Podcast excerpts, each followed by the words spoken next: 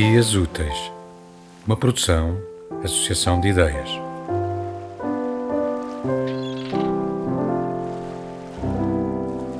Dou-me conta de que também eu uso um plural, as mulheres, elas, quando falo do passado. Também eu generalizo. Posso individualizar o presente, mas talvez seja impossível individualizar o passado e talvez já nem seja sequer desejável fazê-lo.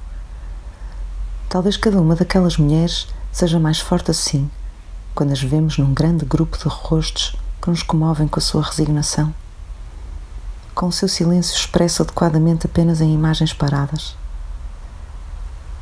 É assim que são todas parecidas, até aquelas que foram as nossas avós, as nossas tias, as nossas familiares mais ou menos próximas, sempre com as mesmas roupas, o mesmo preto durante anos e as mesmas frases de quem continua a achar que, ainda que sejam ouvidas, as frases não serão recordadas.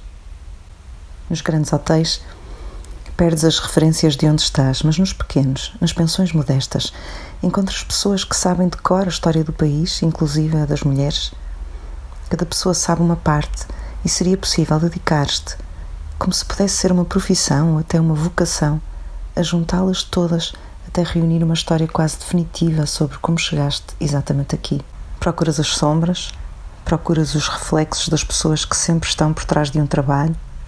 Há sempre alguém atrás de uma janela, de um biombo, de uma porta, essencial para que tu possas sair para a rua. Uma mulher veste as atrizes que vão subir a palco e presencia episódios nos bastidores.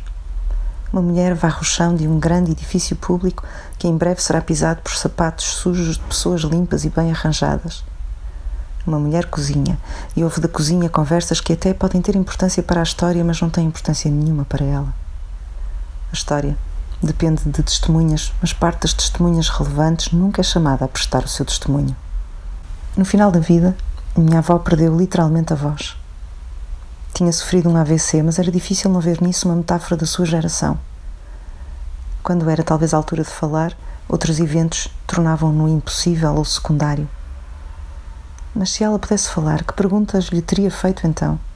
Será que eu estava preparada para olhar para ela como mulher? Ela naquele país? Ela enquanto mulher do meu país?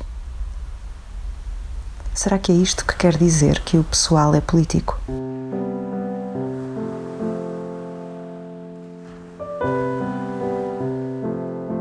Escutamos um excerto de Lenços Pretos, Chapéus de Palha e Brincos de Ouro, de Susana Moreira Marques, lido pela autora.